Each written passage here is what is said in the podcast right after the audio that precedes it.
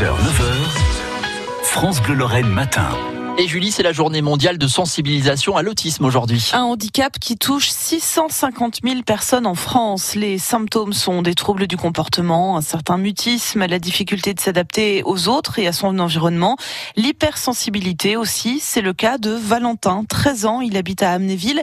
C'est le troisième d'une famille de cinq enfants que vous avez rencontré, Guillemette Franquet. C'est le plus de France Bleu Matin. Diagnostiqué autiste à 3 ans, Valentin ne va pas à l'école. Il passe ses journées à l'IME, l'Institut médico-éducatif. Son père, Antonello, va le chercher en voiture à l'arrêt de bus à 16h. Il dit bonjour la madame Bonjour. Ouais, Il est très poli. Voilà.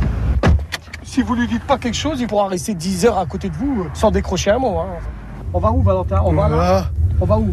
Maison, Maison. Qu'est-ce que tu vas faire à la maison? Tu vas Moi marcher. Dans la maison, Camille, la grande sœur de Valentin, me montre sa chambre. L'adolescent est passionné des films Disney.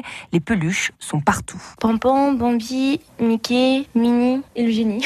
Elle est très sobre cette chambre à part les peluches. Oui, oui. Parce que Valentin, euh, il faut vraiment un, un environnement neutre. Il faut pas que ça change. En fait, si par exemple mon père va faire des travaux, qu'il va mettre le lit d'un autre côté, ça va le déranger. Faut qu'il ait son rituel et son, son espace de vie euh, propre à lui. Le rituel, un symptôme de l'autisme, nous explique le père de Valentin. Si vous déviez un truc avec Valentin, c'est fini. La journée le matin, si ma femme elle lui fait pas euh, euh, son rituel, c'est-à-dire brosser les dents, son médicament, le parfum, le déodorant, si admettons elle l'oublie, il reste là. Ma femme elle lui dit mais qu'est-ce qui va pas Valentin? Et il lui montre le doigt euh, qu'il a oublié euh, le déodorant. Malgré son handicap, Valentin est d'une intelligence rare. Il nous scotche, dit son père. Il sait utiliser l'ordinateur. Il m'a vu une fois, deux, trois fois aller dans l'ordinateur en rentrant le mot de passe et il a réussi à y rentrer alors qu'il sait pas lire. Donc il a des côtés euh, incroyables et après il y a les autres côtés bah, ou des petits bruits. Par exemple les voitures, là, bah, il va se mettre les deux doigts dans, dans les oreilles. Quand il entend un bébé pleurer, il se met les deux doigts dans les oreilles. Quand on va dans des endroits où il y a du monde, on sait pas la réaction qu'il va avoir parce que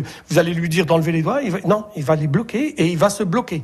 Vous assistez pas, vous le laissez parce que sinon il va faire une crise. Avoir dans sa famille un autiste bouleverse l'équilibre familial, pour le mieux peut-être, selon Camille. Mes copines, quand elles viennent euh, chez moi et qu'elles voient que je m'occupe de mes petits frères et principalement de Valentin, elles ne savent pas comment je fais en fait. Mais je leur dis que c'est une habitude à prendre et que il y a que la famille qui peut faire ça. Je suis comme un support pour Valentin. Il sait qu'il peut compter sur moi. Maintenant que je vois la vie autrement, euh, non, c'est pas un regret. Et justement, c'est juste du bonheur en fait.